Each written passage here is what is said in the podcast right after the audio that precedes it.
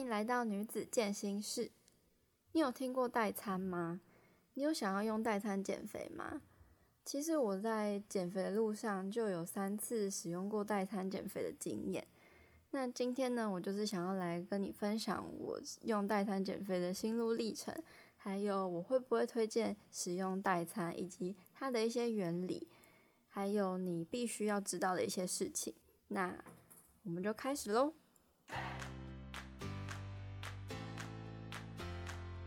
你想变得健康漂亮又有自信吗？你想要更懂得爱自己以及照顾好自己的身心灵吗？女子健行室是一个专门为想要让自己变得更好的女孩们所设计的广播节目，每周一会更新一集。在节目中，你会听到各种教你如何打造好体态的健康知识观念，有正确饮食、健身运动和照顾身心灵的相关主题分享。之后也会邀请许多来宾来分享他们自己的蜕变故事和心路历程。我是这个节目的主持人佩，希望能够陪伴你在努力追求健康、漂亮与自信的路上，一起成长与前进。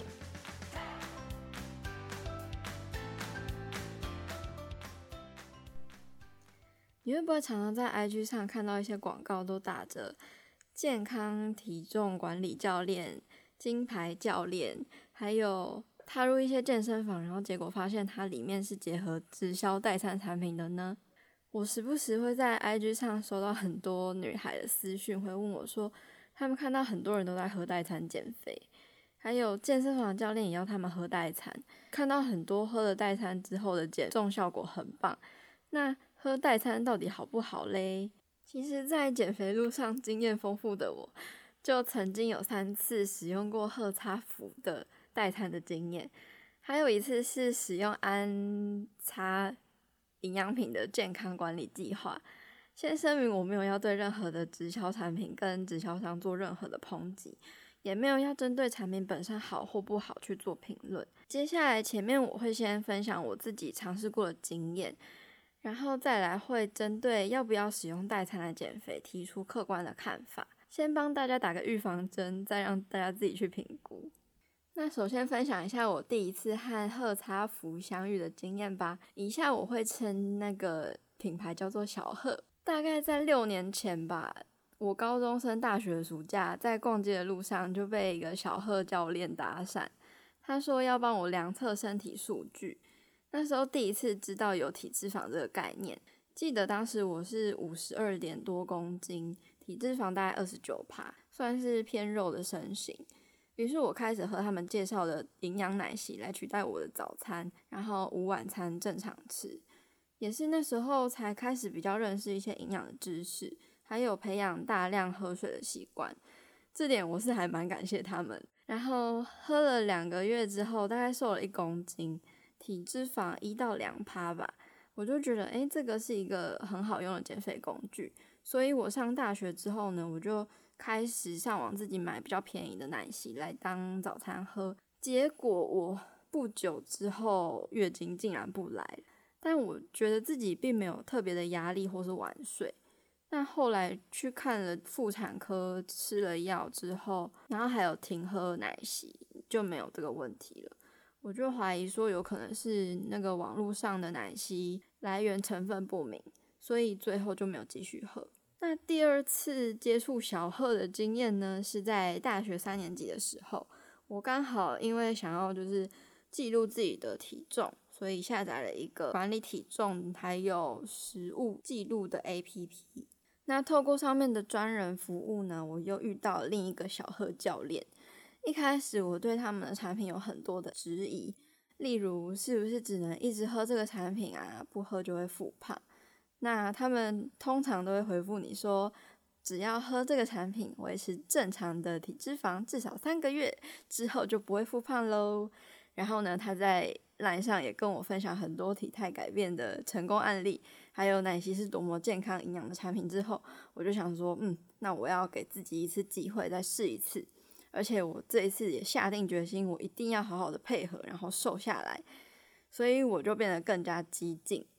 一次用那个代餐取代了平常的早餐跟晚餐。也因为大量的砍了热量，就想象你平常早餐大概吃四百大卡好了，然后晚餐吃六百大卡，那代餐一份大约是一百大卡左右，所以变成早餐跟晚餐不到两百大卡，等于你一天砍了八百多大卡，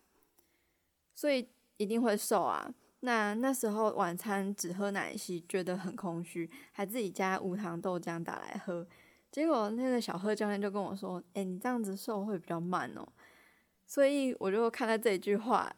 就坚持只喝奶昔，连无糖豆浆都不打。对，我最后其实还是瘦了，没错，一个月体脂肪瞬间掉两趴，体重掉了一公斤，我超级开心。但是这个开心感觉并没有维持很久，我开始想说，哎，我自己已经变瘦了，那我可以放松一下了吧？然后我会去我最爱的面包店，一次买很多的面包，然后一个晚上全部吃掉。没错，因为长时间的限制饮食，让我瞬间理智线断裂，然后暴走了。我吃完之后感觉就很糟糕，然后跟我的小贺教练求助的时候，他只说。那些面包热量都很高诶，如果是他，他会只吃几口，有满足一下就好了，不会全部吃完。对啊，我当然知道面包热量很高，我也知道不需要全部吃完，但是我就是没有办法控制自己不去吃啊。而且我在吃的当下会有一种心态是，反正我有奶昔，我在喝奶昔减肥就好了。后来我就意识到，哦，我这样的心态非常的不健康诶。所以我就觉得我不要再依靠任何的产品了，我要靠我自己去饮食控制，然后好好的运动。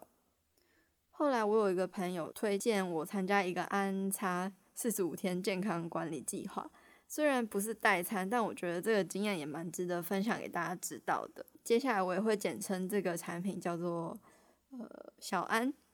记得在二零一七年的年底吧，因为我有一个朋友在经营小安。所以他就介绍这个计划给我，然后他就是觉得说我们可以一起加入这个计划，然后有伴一起努力、一起变瘦的感觉。而且他也跟我保证说，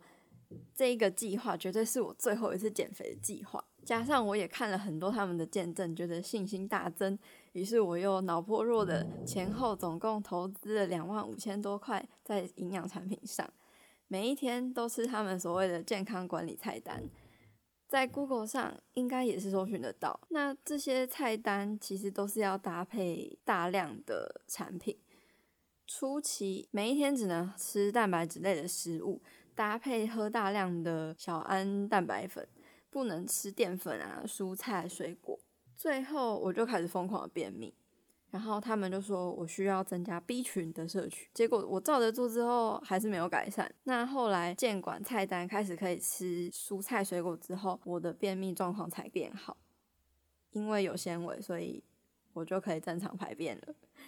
虽然这个过程非常痛苦，但是我那时候就想说，反正只有四十五天，只要撑过去就好了吧。那最后的结论是我执行到一半，体重就开始遇到停滞。我本来有想要放弃。但因为他们说我某些产品吃的不够，吃的不对，而且才进行到一半，应该要继续坚持下去的。虽然我的家人跟我说不要被洗脑了，然后我身边很多朋友也说你这些产品也不能吃一辈子啊。但是我很信任我的朋友是真心的想要帮助我，而且这个头也都洗一半了，所以我就打算把头洗完。最后呢，我不但几乎没有瘦，看镜子里的自己觉得肚子还是很大。加上那一段时间饮食限制压力太久，我就开始暴走，每一天疯狂的吃一堆零食跟面包，然后每一天都对自己感到很绝望，最后就理所当然的开始复胖啊，然后胖到比健管计划之前还要胖。其实我觉得我会失败，也跟我自己不正当的心态很有关系。包括很多人也都会和我过去的自己一样，因为想要追求快速成功的人性，而那些商人们就会提供各种吸引你快速瘦身的产品。我不是否认那些产品本身不好，我觉得有问题的还是我们很容易会想要透过一些捷径，忽视自己本身的坏习惯，只想要简单速成的心态。其实我还是相信人性本善的，我相信我那个朋友还是真心的想要帮助我，而我遇到的直销商其实也都是好人，但是我只能说在直销的那个环境之下，都还是会以产品的销售为导向，所以很多资讯还是很偏颇。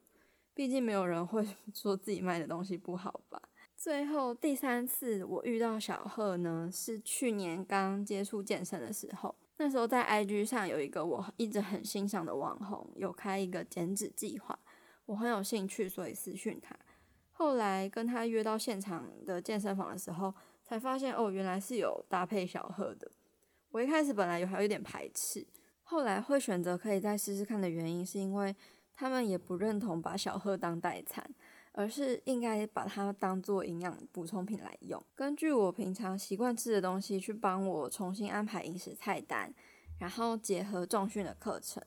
而那些产品只是辅助的效果。所以那时候的菜单就是我还还是可以吃正常的早餐，然后再搭配一杯奶昔，或者是下午肚子饿的时候就是喝一杯奶昔来当做点心这样子。我觉得这个和我以往单单只是靠产品本身来减肥的概念很不一样，而且试上过教练课程，也觉得教练是专业的，教学非常认真跟用心，觉得自己起码也能够学习到健身的技能，而且整体的价格我也是可以接受的，所以就再次接受这个健身结合营养补充品的概念。后来我在那里遇到真正懂健身的专业教练之后，学习到了健身的运动营养观念，才知道所有任何啊会让你瘦下的方法，其实都是因为那个饮食模式帮你制造的热量赤字。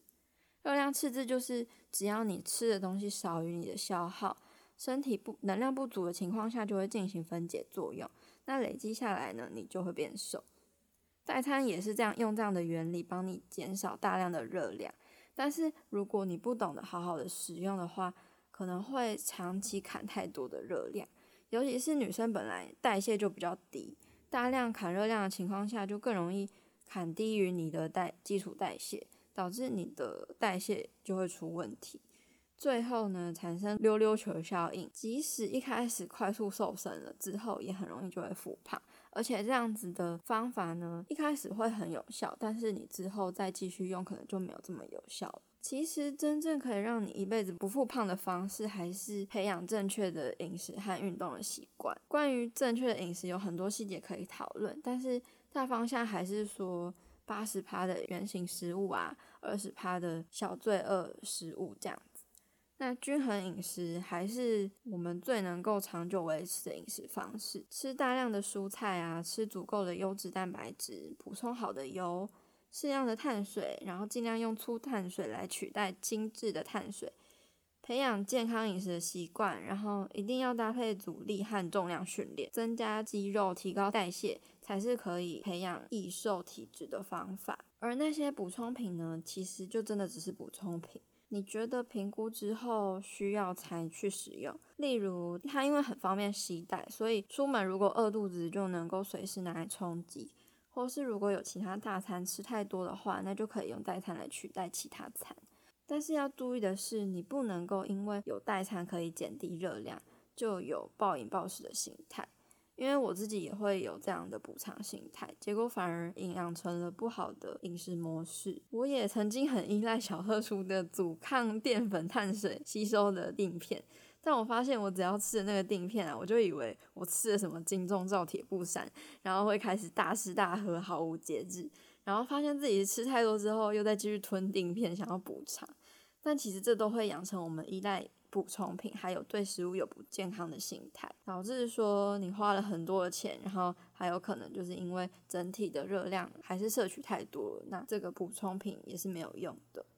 其实不只是代餐，它本身可以当做代餐，像如果是呃有一些